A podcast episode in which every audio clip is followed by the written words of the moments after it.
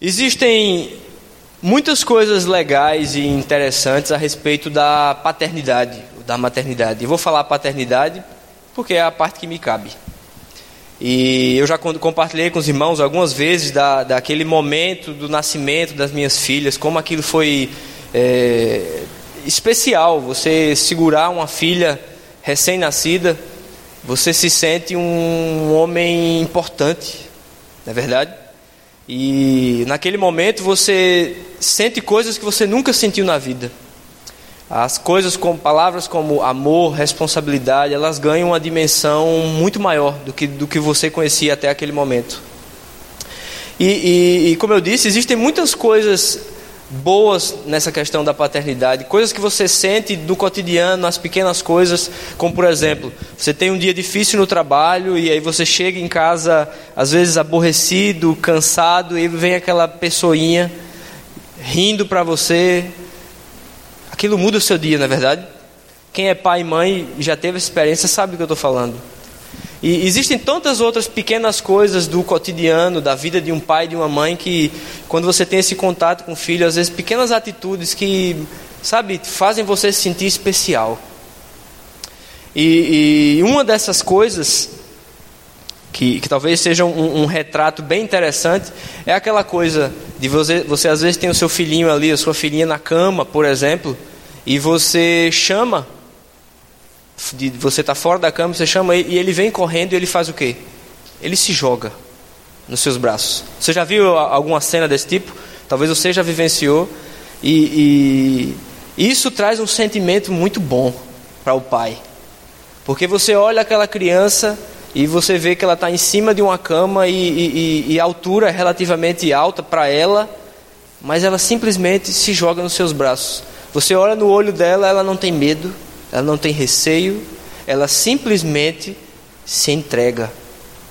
Se entrega totalmente àquele pai que chama e abre os braços. E é interessante, meus irmãos, você pensar ainda pensando a respeito, a respeito da, da, dessa, dessa convivência de, de, com os filhos. É, é, muito legal que você pega ali o seu, o seu, o seu filho, você ensina certas coisas para ele desde pequeno, desde os primeiros dias. E, e nem sempre é fácil. Você, por exemplo, você vai colocar um filho para dormir, um, um bebê, você tem que dar banho, você depois tem que trocar a roupa, porque ele não sabe trocar a roupa sozinho. E depois você tem que escovar os dentes, porque ele não sabe escovar os dentes sozinho. Sabe, às vezes nem sempre você está naquele ânimo total para ter, sabe, todos esses. Ao invés de dizer, cara, vai dormir. Não é tão legal quando já está maiorzinho, você faz, ô, oh, vai dormir, escova os dentes, vai lá, faz xixi e tá bom. Mas chega, até uma certa fase você tem que fazer tudo. Eles são extremamente dependentes da gente, na é verdade. E aí você ensina a escovar os dentes, dar, amarrar o cadastro do sapato e tantas outras coisas. E aí você vai observando que com o passar do tempo, o que acontece? Aquela criança começa a escovar os dentes sozinha, ela começa a aprender a amarrar o seu sapato sozinho, ela começa a colocar a própria roupa sozinha, não só colocar a própria roupa, como ela começa a dizer qual é a roupa que ela quer vestir, especialmente as meninas, não é verdade? E aí você começa a sentir, poxa, mas era tão legal, né? Quando ela precisava de mim para isso, né? E, e, por que, eu estou dizendo isso? Porque é natural, faz parte da vida, você observar que quanto mais cedo você ensina a criança certas coisas, mais rápido ela aprende, não é verdade? Ela evolui muito rápido nas coisas que a gente ensina. Rapidamente ela está dominando tudo que você ensina. Ela já sabe escovar os dentes, já sabe trocar de roupa, já sabe fazer um monte de coisa. Ou seja, com o passar do tempo, na medida em que aquela criança cresce, ela vai ficando melhor naquilo que você ensinou. Faz sentido isso? Agora, volte naquele exemplo que eu dei. Naquele exemplo daquela criança que está em cima de uma cama ou de algum outro lugar e o pai abre os braços e faz: Vem. Quando ela é bebezinha, ela se joga e ri e pede para repetir 75 vezes aquela mesma coisa, achando graça em todas elas. Só que você começa a observar como pai que à medida em que o seu filho ou a sua filha cresce, e aí você vai chegando numa situação que você faz, vem filho, se joga. O que é que o filho vai? Ele vai olhar e dizer, pô pai, mas aqui está alto, né? Pô pai, mas você almoçou direito hoje? E já dá aquela olhada, tem certeza que você está descansado, que você vai me segurar? Você não vai me derrubar, né? Consegue perceber que isso acontece? E é incrível como isso acontece. Na medida em que aquela criança cresce, ela começa a ser mais criteriosa com, as, com aquela situação. Como assim vou me jogar? Olha a altura desse negócio aqui. Se você não me pegar, eu posso quebrar um braço? Eu posso... Sabe, ela já. Por que, meus irmãos? Eu estou dando esse exemplo. Por que eu estou falando isso? Porque quando a gente olha para aquela mesma criança que se jogava cegamente nos braços do pai e se entregava de maneira total e plena quando o pai chamava, a gente percebe que quando nós crescemos e na medida em que nós crescemos, a nossa razão enfraquece a nossa capacidade de entrega. Quanto mais nós evoluímos incrivelmente, ao invés de ficarmos melhor nessa coisa de se entregar, nós vamos ficando piores. E a gente começa a dizer: como assim, Deus? Você está querendo que eu faça isso? Não, para, olha, analisa. Sabe, você começa a racionalizar tudo o que acontece ao seu redor. E cada vez mais você tem dificuldade de se entregar. É interessante você observar que a palavra que nós traduzimos na, na, na, nossa língua como entrega, da frase entrega o teu caminho ao Senhor, ela é uma palavra hebraica chamada galau, que ela basicamente significa rolar alguma coisa sobre outra coisa ou desenrolar alguma coisa de sobre outra coisa. O que é que isso tem a ver? Vamos ler um texto em que essa palavra também é usada, essa mesma palavra que vai esclarecer um pouco o sentido dessa entrega. O texto é Gênesis 29, do 1 ao 3, e diz assim a palavra do Senhor: Então pôs-se Jacó a caminho e foi à terra do povo do Oriente, e olhou, e eis um poço, e viu no poço um campo, e viu num campo um poço, perdão. E eis três rebanhos de ovelhas estavam deitados junto a ele, porque daquele poço davam de beber aos rebanhos. E havia uma grande pedra sobre a boca do poço. E ajuntavam ali todos os rebanhos e removiam a pedra de sobre a boca do poço e davam de beber às ovelhas. E tornavam a pôr a pedra sobre a boca do poço no seu lugar. Agora pense comigo. Essa, essa parte exata que diz aqui, e removiam a pedra de sobre a boca do poço, é o mesmo verbo galau que é usado do entrega o teu caminho ao Senhor. E logo em seguida, quando ele diz, e tornavam a pôr a pedra sobre a boca do poço, é o mesmo verbo, galau. O que é que tem a ver isso com entrega? Agora pense comigo. A água é um recurso essencial para a nossa vida, não é verdade? Para a manutenção da vida. Era assim nos tempos de Jacó e é assim nos, tempos de, nos nossos tempos. E, e, se você observar, naquela época de Jacó, naquele contexto em que ele estava, um contexto desértico, a, a importância da água, ela ganhava e era maximizada centenas de vezes mais, não é verdade? Você imagina no deserto o acesso à água, como isso era importante para a manutenção da vida. Extremamente importante. Sem água, no contexto daquele, provavelmente as pessoas morriam, os rebanhos morriam e, enfim, a desgraça chegava. Por isso, pela importância da água para a manutenção da vida, naquele contexto, que as pessoas, imagine só, elas colocavam grandes pedras na boca dos poços, dos poços né, para proteger para limitar o acesso daquele recurso, para evitar, por exemplo, vamos imaginar que na noite um animal sedento caminhava pelo deserto, sentia o cheiro da água, ia tentando entrar e, e sem sentia aquele cheiro e batia naquele poço e caía lá dentro. É possível isso acontecer? Com certeza era possível. E aí você pensa que aquele animal que caísse dentro daquele poço, ele morreria e automaticamente ele contaminaria aquela água. Faz sentido isso? Então você pensa que colocar a pedra na boca daquele poço era uma forma de dizer: olha, a gente está limitando. Não é qualquer pessoa que vem aqui e pega essa água. Primeiro, porque eu imagino que seriam pedras relativamente grandes e pesadas, que você precisaria de mais de uma pessoa para mover. E segundo, você evitaria situações desagradáveis como essa. Mas basicamente, o que, é que, o que é que esse contexto aqui, desse texto de Gênesis, ensina para a gente sobre essa entrega? O verbo, como eu disse, ele significa remover ou rolar alguma coisa. Agora você imagina, a água naquele contexto, como eu disse, ela era uma representação de vida. Então você usa aquele verbo, remove a pedra e eu tenho acesso ao quê? A coisa mais preciosa daquele contexto. Aquilo que me mantém vivo, água. Agora, se você fizer uma rápida comparação com o texto lá do Salmo 37 que a gente acabou de ler, pensando na questão de entrega o teu caminho ao Senhor, o que é que a gente entende? O que basicamente Davi está dizendo é, por que, é que ele usou essa, essa, esse verbo? Ele está dizendo, meu amigo, sabe aquela coisa mais preciosa que você tem? Que você guarda as sete chaves? Aquilo que você coloca uma pedra para dizer, cara, isso aqui é precioso, eu vou esconder. Você precisa entregar isso ao Senhor. Você precisa remover a pedra e dizer: Senhor, você pode ter acesso àquilo que é mais importante para mim. Você pode ter acesso à fonte de vida. Aquilo que eu acho que é a coisa mais importante da minha vida. O Senhor vem e tem acesso. Isso é entrega o teu caminho ao Senhor. Você consegue compreender a dimensão dessa, dessa pequena frase? Ele está dizendo, meu amigo, abre o seu coração e deixe Deus entrar. Deixe Ele tocar no que é mais precioso para você. Isso é entrega o teu caminho ao Senhor.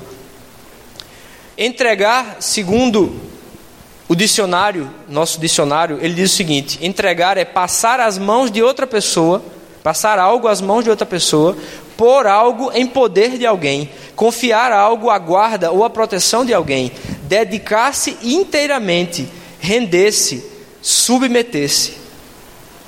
Entregar o nosso caminho ao Senhor, meus irmãos, significa se submeter inteiramente ao senhorio de Cristo.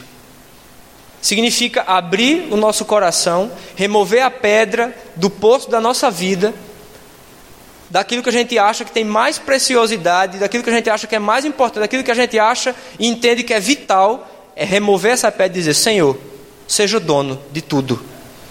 Isso é entregar o nosso caminho ao Senhor. Existem algumas coisas interessantes sobre essa pequena palavra entrega, que, gente, que eu queria trazer aqui para a gente refletir rapidamente. Se a gente lê em 1 Coríntios 6,20, diz assim a palavra do Senhor, 1 Coríntios 6,20: Porque fostes comprados por bom preço, glorificai, pois, a Deus no vosso corpo e no vosso espírito, os quais pertencem a Deus. O que é que esse texto está dizendo aqui? Esse texto está dizendo que Jesus Cristo, quando morreu na cruz por nós, ele nos comprou. E nós automaticamente pertencemos a Ele. Ele é o nosso dono. Agora, olha que coisa interessante: nós estamos falando de entregar os nossos caminhos e entregar a nossa vida ao Senhor. Só que, curiosamente, quando a gente para para pensar que Jesus nos comprou quando morreu na cruz, nós basicamente estamos, na realidade, devolvendo para Jesus algo que ele já comprou, algo que já é dele. Eu lembro que quando eu era pequeno, e, e eu e meus irmãos a, a, chegava, por exemplo, no aniversário do meu pai. E nós éramos crianças e automaticamente, consequentemente, não tínhamos noção financeira, não tínhamos dinheiro, não tínhamos emprego. O que acontecia quando chegava o aniversário do nosso pai e nós queríamos presentear o nosso pai? Às vezes a gente fazia desenho ou fazia alguma coisa, mas muitas vezes a gente chegava é, descaradamente para o nosso pai e dizia: Pai, me dá uma grana aí que eu quero comprar um presente para você. Talvez você foi criança, você foi criança, né? Você já fez isso ou você conhece alguém que fez. E basicamente nós íamos, saímos nós, irmãos, comprávamos um presente para o nosso pai e dávamos para ele. E quando meu pai recebia aquele presente, claro que existe todo um valor sentimental, existe toda a intenção por trás daquilo, mas basicamente o meu pai estava recebendo algo que já era dele, porque ele havia pago por aquele presente. E quando nós falamos sobre entregar os nossos caminhos ao Senhor, nós temos que entender, meus irmãos, que basicamente nós não estamos fazendo um favor para Deus, nós estamos devolvendo para Ele algo que Ele já conquistou, algo que Ele já comprou. Na cruz, Ele nos comprou e nós somos dele. Então, quando nós entregamos o nosso caminho ao Senhor, nós basicamente estamos devolvendo para Ele algo que já pertence a Ele. Olha que loucura. Isso fica muito claro quando Paulo diz assim, lá em Gálatas 2:20, ele diz: "Já estou crucificado com Cristo, e vivo não mais eu, mas Cristo vive em mim". O que é que Paulo está dizendo, meu irmão? Eu entendi que a vida não é mais minha, Que Cristo morreu naquela cruz e ele me comprou e a vida, a minha vida não é mais minha. Eu agora pertenço a ele. Mas por que será, meus irmãos, que nós temos tanta dificuldade de entender a soberania de Deus? Ou a autoridade total de Deus na nossa vida? Nós vivemos tempos de, de. Você já ouviu falar algo chamado monarquia parlamentar? Monarquia parlamentar é basicamente o que? Você tem a figura de um monarca, um rei ou uma rainha, que tem toda aquela pompa, aquele, aquela, aqueles trajes de antigamente, aquela coroa, tem aquela, aquela cauda, sabe, aqueles hobbies bonitos, tem toda aquela turminha fazendo aquelas coisinhas quando o cara passa, tem toda uma frescurada nesse negócio. Só que o que acontece é o seguinte: antigamente os reis eles dominavam totalmente. Se ele falasse, meu amigo, pega esse cara aqui e coloca ele na cadeia, ninguém contestava. Pega o cara e coloca na cadeia. Se ele falasse, agora pega aquele cidadão que está lá na cadeia e solta ele, a pessoa ia lá e soltava e não contestava. Por quê? Porque o rei tinha poder absoluto. Ele podia fazer o que ele quisesse. Você já deve ter visto filmes em que isso é retratado, não é verdade? Mas qual é o, o, o sentido e qual é a figura que nós temos hoje de reis e rainhas? É essa figura aqui, é o, é o mais perto que a gente chega. É monarquia parlamentar, onde você tem a figura de um monarca, de um rei ou de uma rainha, mas quem governa é o primeiro-ministro. Quem governa mesmo é o parlamento. Ou seja, nós temos nesse contexto nós temos um rei que reina, mas não governa. Você consegue entender como é muitas vezes é exatamente assim que nós nos relacionamos com Jesus?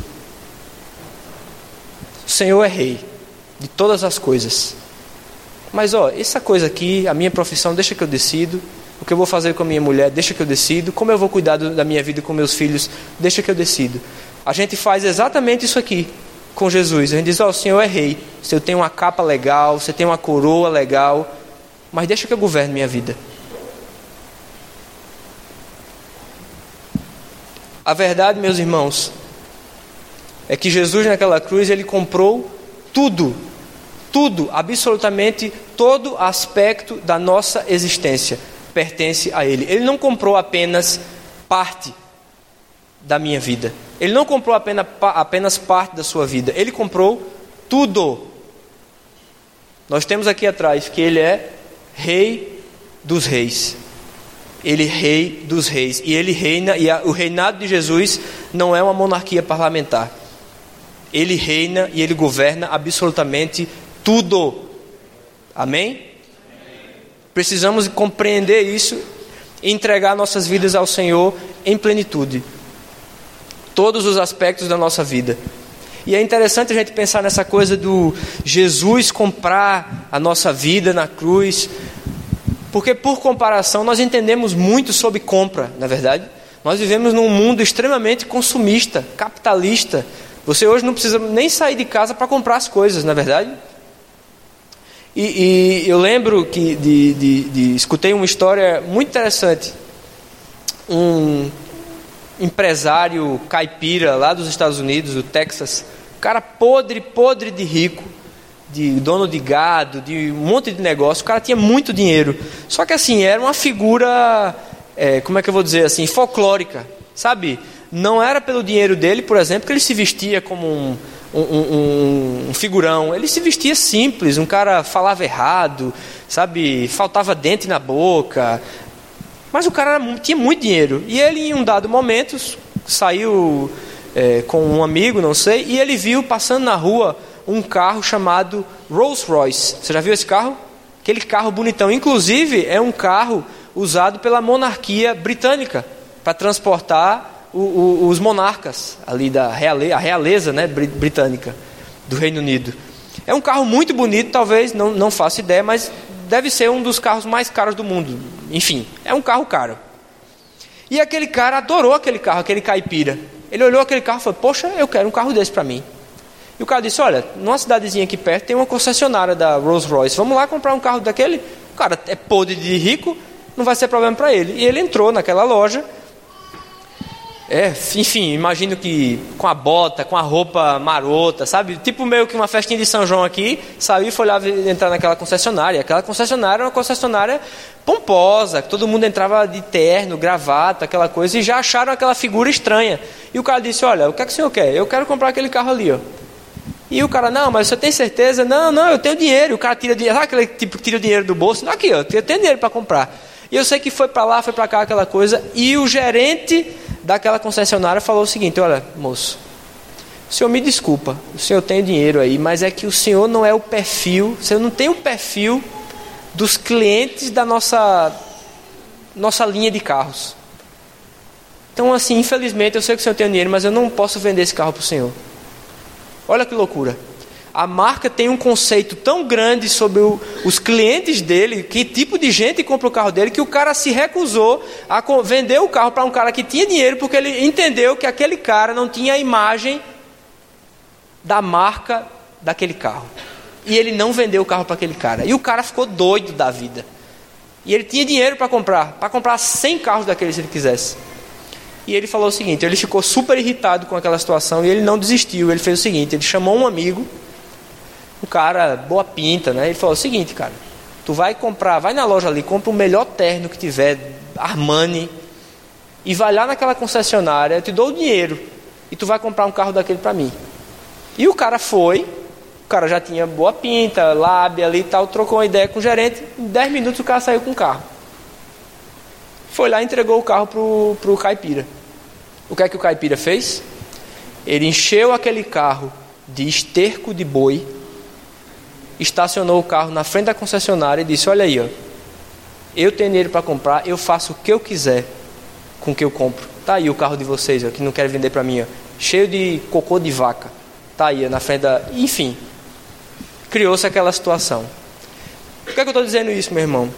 Nós temos muito claramente na nossa mente o conceito de que quando nós compramos alguma coisa, a gente pode fazer com aquela coisa o que a gente quiser aquilo nos pertence, nós entendemos isso, não é verdade? Da mesma forma que aquele homem entendia, nós entendemos isso também. E quando nós pensamos que Jesus nos comprou, olha que loucura você pensar que Ele pode fazer com a gente o que Ele quiser. Ele pode direcionar a nossa vida para o lado que Ele quiser. Isso nos assusta, não é verdade? Agora olha uma coisa aqui, olha o que diz em Jeremias 29, 11. Porque eu bem sei os pensamentos que tenho a vosso respeito, diz o Senhor, pensamentos de paz e não de mal, para vos dar o fim e que esperais. Romanos 12, 2 diz que a, a vontade de Deus ela é boa, perfeita e agradável. E assim existem um monte de outro te, outros textos que vão nos dar confiança para saber que se a gente se entregar nas mãos do Senhor, o que Ele tem para a gente é simplesmente o melhor. Ele com certeza não vai encher a nossa vida de porcaria. Pelo contrário, ele vai nos direcionar para o melhor. Você consegue entender isso, meu irmão? Amém? Isso está claro para você? Um segundo aspecto desse contexto de entrega é o seguinte: a entrega que Jesus espera da gente é uma entrega que pede e só aceita o melhor. Você já parou para pensar como em relação a Deus, em relação à igreja, a gente às vezes só dá as migalhas? Sabe aquela questão do, do seu tempo? Se sobrar tempo eu faço isso, eu oro. Se sobrar tempo eu leio a Bíblia. Eu só sirvo se tiver assim nada para fazer mesmo, eu vou lá e ajudo de alguma forma nós temos entregado para Deus o pior, as sobras da nossa vida. Enquanto que na realidade o que Deus espera da gente é simplesmente o contrário. Ele quer o melhor dos nossos dias, o melhor da nossa energia, o melhor do nosso tempo. Porque Ele nos comprou e nós pertencemos a Ele. Eu lembro que, acho que quando a Alice tinha uns dois anos de idade, dois e pouco, a gente um dia tinha, a gente tinha um quarto que a gente colocava os brinquedos dela e você sabe, né? Quando você menos espera, a criança tem 70 bonecas e muito brinquedo, cara. Não sei onde é que sai tanto brinquedo. E, e, e, aí, um dado momento, a gente falou: Olha, Alice, eu e a Carol, a gente chamou ela, ela devia ter uns dois aninhos. Disse: Olha, Alice, você tem tanto brinquedo, né? Você já agradeceu a Jesus? E a gente falou sobre aquilo. Agora, você, vamos dar um passo a mais. Você sabia que existem crianças que não têm bonecas como você? Vamos fazer o seguinte: vamos escolher um brinquedo e vamos doar para uma criancinha que não tem? Ela, a gente explicou, ela ficou meio assim, mas ela gostou da ideia. Disse: então faça o seguinte: entre aí no seu quarto de brinquedo e escolha um brinquedo para a gente doar para uma criancinha que não tem.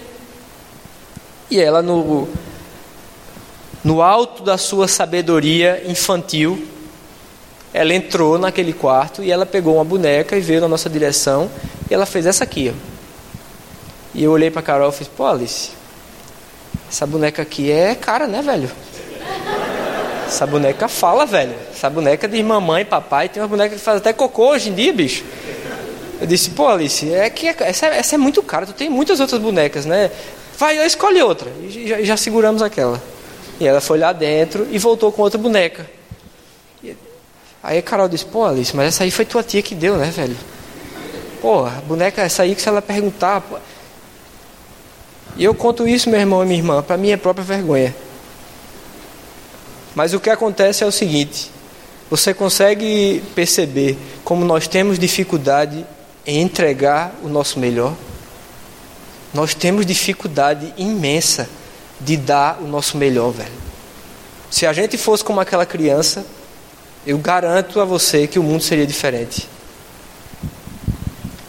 Lucas 21, do 1 ao 4 diz assim: e olhando Jesus, viu os ricos lançarem as suas ofertas na arca do tesouro, e viu também uma pobre viúva lançar ali duas pequenas moedas.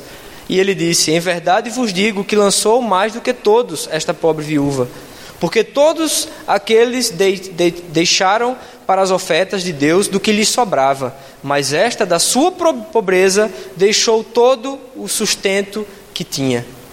Você consegue entender o que significa entregar o melhor. Entregar o melhor não significa entregar mais do que o vizinho. Entregar o melhor é entregar tudo que você tem.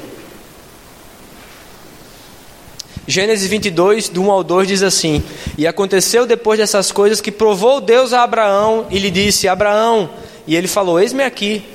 Ele disse: Toma agora o teu filho, o teu único filho, Isaque, a quem amas, e vai-te à terra de Moriá, e oferece-o ali em holocausto sobre uma das montanhas que eu te direi. Todo mundo conhece essa oferta, né? essa história, na verdade. Abraão estava naquele momento, quando ele chegou no Monte Moriá, e ele levantou aquela faca para sacrificar Isaac, ele estava oferecendo a Deus o que? O melhor. Ele não só estava oferecendo o seu único filho e amado filho, mas ao fazer aquilo, você tem que entender que Abraão estava dizendo: Eu abro mão da promessa que o Senhor fez para mim.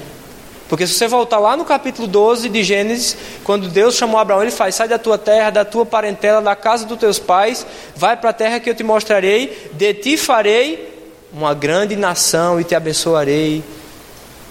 Quando Abraão estava para sacrificar Isaac, ele não só estava dando o seu melhor, o seu filho amado, como ele estava dizendo, meu amigo, eu abro mão, Deus, das promessas que o Senhor fez para mim, eu abro mão dos sonhos que alimentaram a minha vida nesses últimos anos, eu abro mão da minha agenda, eu pautei a minha vida, a minha existência nesses últimos anos em cima dessa promessa, mas eu estou aqui dizendo, eu dou para o Senhor, eu entrego ao Senhor.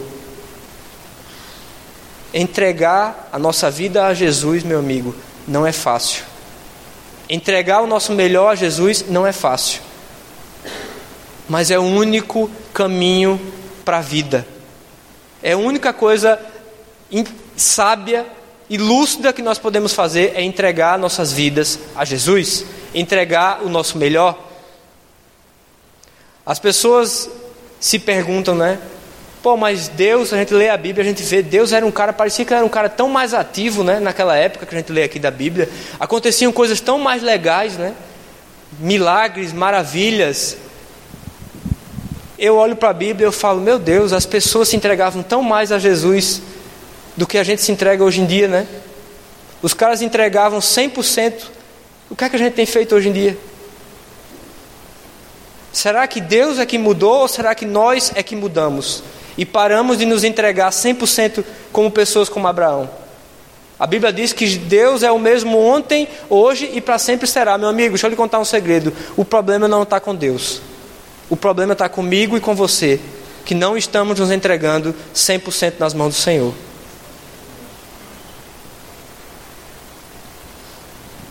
Deus não se satisfaz com fragmentos do nosso coração. Ou você entrega tudo, meu amigo, ou você não entregou nada. Como eu disse, Ele é dono de absolutamente tudo. Jesus, com certeza, é o nosso maior exemplo de entrega. Se a gente for ler Filipenses 2, do 6 ao 9, a gente vai ler o seguinte: Embora sendo Deus, não considerou que o ser igual a Deus era algo que deveria apegar-se, mas esvaziou-se a si mesmo e foi obediente até a morte e morte de cruz. Por isso Deus o exaltou à mais alta posição e lhe deu o nome que está acima de todo nome. João 10, do 17 ao 18 diz o seguinte: Por isso o Pai me ama, porque eu dou a minha vida para to tornar a tomá-la. Ninguém tira ela de mim, mas eu de mim mesmo a dou. Tenho poder para dar e depois para tomá-la. Este mandamento recebi do meu Pai. O que é que Jesus está dizendo aqui nesses dois, é, nessas duas situações? Primeiro, você pense, Jesus é Deus. E ele abriu mão da sua divindade e falou: Eu vou lá na terra, vou descer lá. E ele se fez homem, abriu mão da sua divindade e desceu aqui para morrer naquela cruz por nós. No texto de João fica muito claro como ele diz o seguinte: Meu amigo, você não entendeu. Ninguém, me, ninguém tirou a minha vida naquela cruz. Eu que dei. Fui eu que entreguei. Você consegue entender o nível de entrega que Jesus fala para a gente, o que a gente entende que ele está dizendo quando ele fala lá em Lucas 9: Se alguém quiser vir após mim, faça o quê? Negue-se a si mesmo, tome a sua cruz e siga-me. O que ele está dizendo é, meu amigo, você precisa se entregar exatamente como eu me entreguei, totalmente. É isso que Jesus espera da gente. E é interessante a gente pensar nessa questão da, da entrega. Como eu disse, não precisa ser gênio para a gente perceber que se entregar é antinatural para a gente, na é verdade. A gente tem mecanismos de defesa e a gente e, existem é, milhares de pensamentos racionais que vão tentar lembrar, fazer a gente lembrar de textos para justificar a nossa não entrega, até em algumas situações. Você já ouviu falar, por exemplo, de um, um, um exército em que eles têm. Você sabe que os exércitos são treinados, na é verdade? Os caras recebem treinamento de tiro, de sobrevivência, de como sobreviver sem comida por um tempo, de como fazer é, arma, bomba. E o cara tem treinamento de tudo. Você, você consegue imaginar um dia o cara chegando na aula, colocando no quadro: olha, é o seguinte, hoje a aula é sobre como se render. Se o inimigo estiver ganhando da gente, eu vou ensinar vocês como é que a gente vai fazer para se render. Você consegue imaginar isso acontecendo? Não. Não. Por quê? Porque nós somos treinados para não nos rendermos nunca. E eu não estou falando aqui de perseverança, tá? Não estou falando aqui de não desistir, de, de deixar de lutar. Não estou falando disso. Eu estou querendo falar de como nós temos vergonha ou dificuldade ou resistência em se render. Isso é antinatural, isso vai contra aquilo que o mundo diz que tem que ser. Você nunca vai se render, você nunca vai desistir. Inclusive, se você procurar na internet, por exemplo, vamos colocar vídeos motivacionais sobre rendição. Você vai encontrar justamente o contrário. Vai aparecer um milhão de vídeos sobre não se render, não desista. Por quê? Porque o mundo desconhece isso. Você consegue entender que basicamente a rendição ou a entrega da nossa vida, de todos os aspectos da nossa vida para Jesus, isso é antinatural para o mundo, isso é loucura. 1 Coríntios 1,18 diz o seguinte: Porque a palavra da cruz ela é loucura para os que perecem, mas para nós que somos salvos é o que? É poder de Deus. Por isso que é tão difícil para a gente se render, porque nós somos treinados exatamente para fazer o contrário, para reter, para guardar, para esconder nossos, nossas falhas e, e, tentar guardar aquilo que a gente acha que é precioso para ninguém tomar.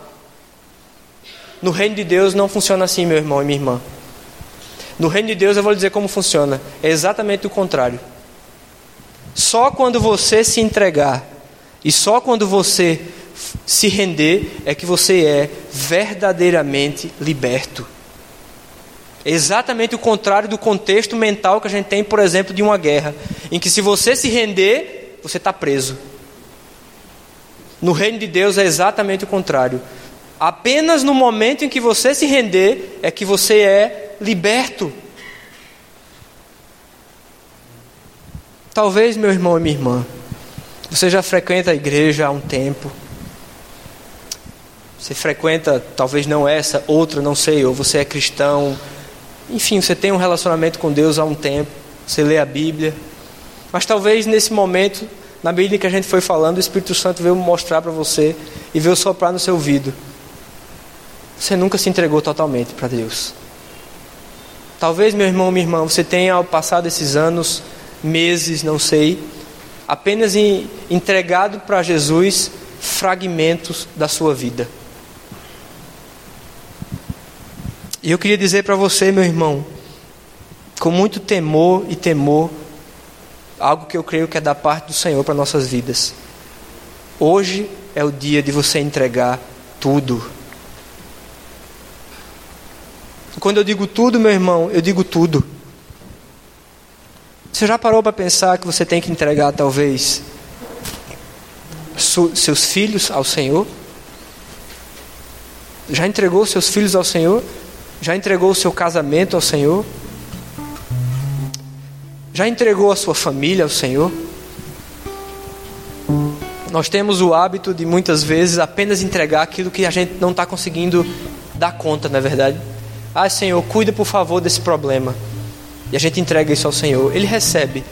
Mas ele disse, como eu disse a você, meu irmão, Jesus morreu na cruz porque Ele quer tudo da nossa vida. Feche os seus olhos.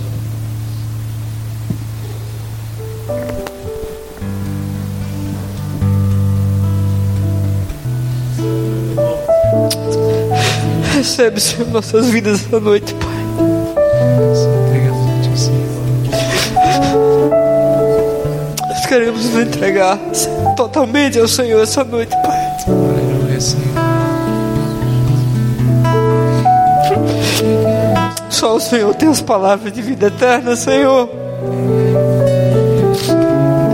Para onde nós poderemos ir, Senhor, se não for para perto do Senhor, Pai?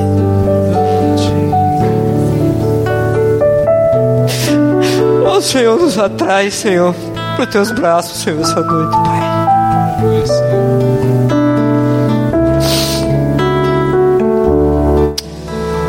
Cuida, Senhor, das nossas vidas, Senhor.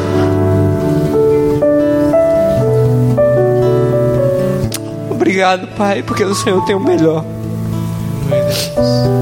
Obrigado, Senhor, porque debaixo das tuas asas, Senhor. Aleluia, Deus. Aí sim, Pai, nós encontramos segurança, Deus.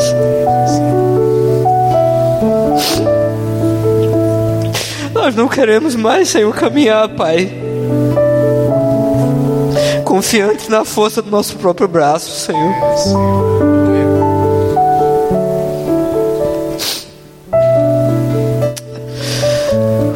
Essa noite, Senhor, eu me rendo ao Senhor, Pai.